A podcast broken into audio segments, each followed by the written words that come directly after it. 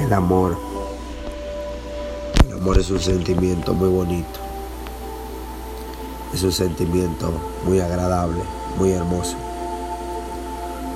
Pero el amor no se trata solamente de besos y abrazos, de fotos y cenas, de salidas y fiestas. También se trata de pensar en la otra persona primero, en agradar a Dios juntos en ser honestos en todo tiempo, en procurar siempre cuidar el corazón y los sentimientos de la otra persona.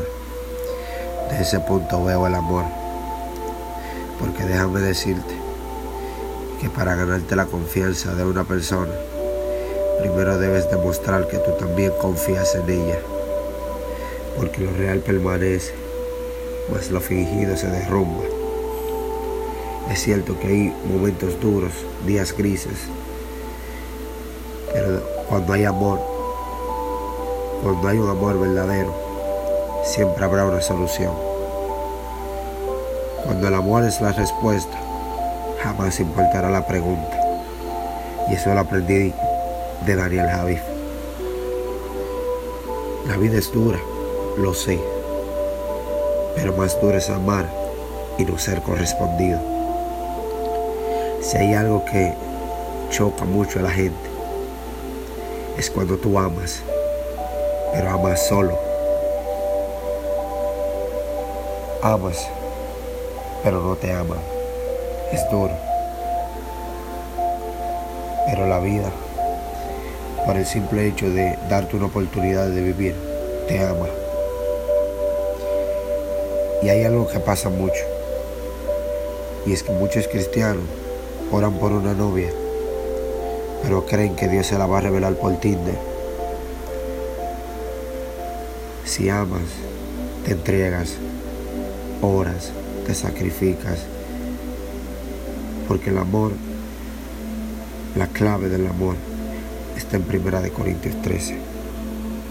El amor todo lo sufre, todo lo cree, todo lo espera y todo lo soporta. Nunca deja de ser. El verdadero amor permanece el amor fingido se desvanece.